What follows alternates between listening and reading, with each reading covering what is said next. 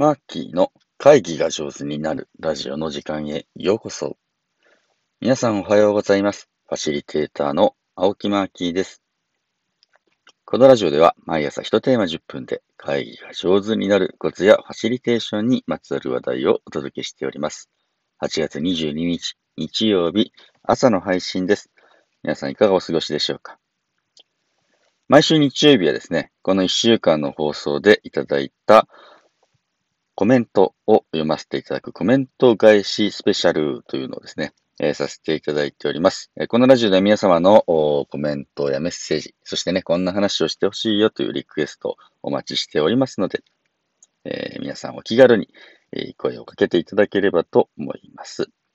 月曜日に配信した僕が聞いている音声配信を3つ紹介しますという放送にはですね、えこんなコメントをいただきました。えー、奈良でファシリテーターをしているなおさん。イロさんのユニコーン転職ラジオを聞きました。おお、ありがとうございます、早速。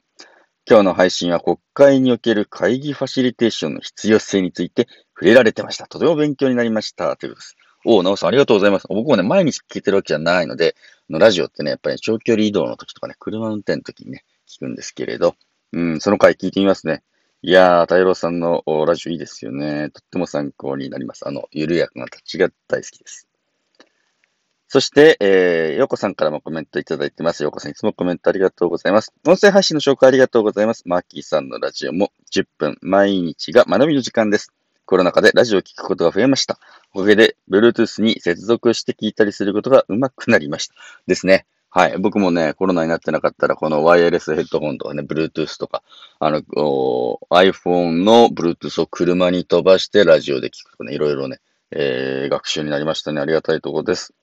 はい。横ピーもいつもコメントありがとうございます。音声配信で耳がくもん、マーキー映画も勉強してるんですね。忙しい人ほど時間を上手に使ってるんだなと思いました。というふうなあコメントいただいております。本当にね、えー、まあ、短い時間でもね、ちょっとでも勉強していくと自分の中で新しいものがね、増えてくるの。うん、僕にとっては喜びで、えー、ありますね。皆さんは毎日どんなね、えー、勉強されているのでしょうか。火曜日に配信した、えー、オンラインはトークイベントに向いてますねというふうな、うん、話題についてはこのようなコメントを頂戴しております。え焼きトマトさんは久しぶり。マッキーさんお久しぶりです。聞けてないラジオ、これからどんどん聞かせていただきます。うん、ゆっくり聞いてくださいね。オンラインイベントといえば、マッキーさんと西村義明さんとのミーティングがとっても印象に残ってます。滝田信子さんとのイベントもマッキーさんの講座もとっても楽しみですと。ありがとうございます。そう、西村義明さんって昔からのね、お友達なんですけれど、えー、この、うん、なんていうの、コロナ禍で僕の人生がどう変わったのかっていうのをね、聞いていただいた YouTube ライブがございます。もし興味ある方いたらですね、チェックしていただければと思います。ようこさん、もうリスナー200人超えてるのもすごいです。ありがとうございます。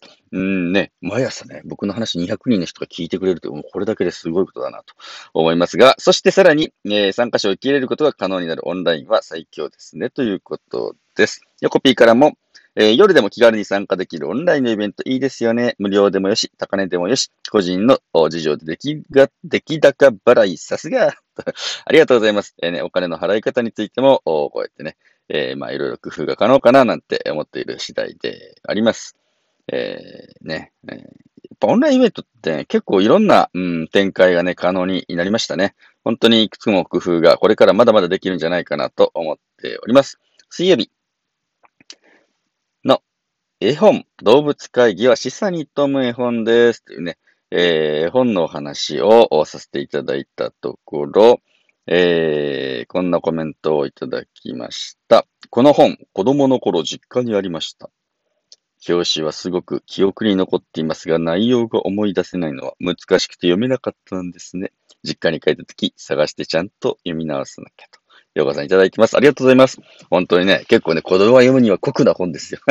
でもね、えちょっと大人の私たちが読むと、うーんとうなられる、ね、うなされるいい内容の本ですので、ぜひ読んでみてほしいなと思います。コピー。えー、動物会議ダイナミックですね。読んとくがすごい。そして鋭い古い本のようですが、マーキーの絵本もお楽しみです。と僕もね、いずれ本書けるといいな。絵本書いてみたいな。なんて思ったりしております。はい。ありがとうございます。え、続いて、木曜日の配信は、会いたい人には会っておこうとね。まあ、僕が大事な、うん、お師匠さんがね、亡くなっちゃったよというふうなね、えー、ちょっと残念な回でありました。えー、こちらもね、うん、横さんから合唱と。私も知人の訃報を聞いたばかりで、その方のことばかり考えていましたとコメントいただいております。ありがとう、横さん。横 P も、えー、大先輩のご冥福を心からお祈りします。会えなかった気持ち、後悔残りますよね。人を大事に思う巻。思い出の中に元気なお姿が残ってる。それも悪くないのかもしれません。私はずっと闘病生活を見てきた人が亡くなって、なかなか元気な姿を思い出せないのが辛いです。そして元気でない姿で誰かに会うのもご本人にとって辛いことなのかもしれません。本当そうだよね、これはね。でも、でも、やっぱり一回でも多く会いたいし、声を聞きたいですよね。後悔しない生き方がしたいです。本当にね、横ピー。僕も同じく後悔しない生き方をしたいと思いますよ。ありがとう。えー、こいつ来会にもね、えー、優しいコメントくださって本当にありがたいなと、えいうふうにしてね、え、思います。うん、どうもありがとうございます。そして、続いて続いて、うーんと、金曜日の配信はですね、うん、オンラインでヒヤッとした怖い話ということで、えー、あの、僕がね、オンライン会議でちょっとドタバタしちゃった話を書きました。うん、板垣陽子さんからは、いい研修になってよかったです。マーキンさん、でもヒヤッとがあるんですね。オンラインの主催は終わるまでドキドキでした。ということね。よくわかりますよね。本当にね、オンラインって。パチャッと切れちゃったら終わりですからね。大変ですよね。焼きトマトさんもありがとうございます。聞いてるだけでドキドキしました。川のっちも久しぶりにコメントありがとうございます。えー、背筋がゾッとする話でした。涼しくなりました。めでたしめでたしのお話で安心しました。ということですね。はい。えー、ヨコピーからは、ヒヤドキドキが伝わりましたということそして、ノブさんからは、怖い話と書いてあったから、お化け系かと思ったら、マーキーがゾッとした話でしたね、と。えー、そういう意味では、僕は最近心穏やかに過ごしています。昨日の仕事も参加者から喜ばれるなんて素敵です、と。ね、ノブさんの心がね、穏やかでありますように、これは非常に大事なところでありますね。えー、そして最後、うん、昨日の放送で、えー、トヨタの会議は30分っていうね、えー、本は、焼きトマトさんからこんなコメントをいただいております。ありがとうございます。30分で終わらせる意識を持ち、そのためにも準備もする。なかなかできないですね。だらだらしない。短くて有意義なお話ができるよう意識していきたいと思います。そうなんですよね。トヨタの人たちってね、やっぱね、無駄を嫌うので、会議でもね、徹底的に無駄をなくすというやり方だそうでございます。ヤコピー。えー、短い時間の会議が身体化していくといいなと思います。時間って本当にみんなに平等なもの大事にしないとですね、ビジネスのスピーディーさにも学べないといけないなということで。えこの1週間の放送にこんな風にね、え皆様からのコメントいただいたの非常にありがたく思います。他にもですね、Twitter や Facebook で僕をタグ付けとかね、メンションつけて、えー、この放送こんな感じだったよっていうのね、感想を上げてくださるととっても嬉しいです。まあ、毎朝放送しているこのラジオ、誰かのね、えー、心に届くといいなと思います。会議、話し合いというのはですね、毎日、えー、例えばね、家族との話し合いでもそうだし、職場のね、皆様との話し合いでもそうだし、地域の皆さんとのね、ちょっとした、えー、話し合いでもそうなんですけど、そういった積み重ねが私たちの暮らしや社会、お仕事を作っていくんだなと思います。いい話し合いをして、いい社会を作っていきたいなと思っておりますので、えー、もしよかったら皆さんも一緒に、うん、良い会議が作っていけるお仲間になってくださればと思います。それでは皆様、良い週末をお過ごしください。ファシリテーターのマーキーでした。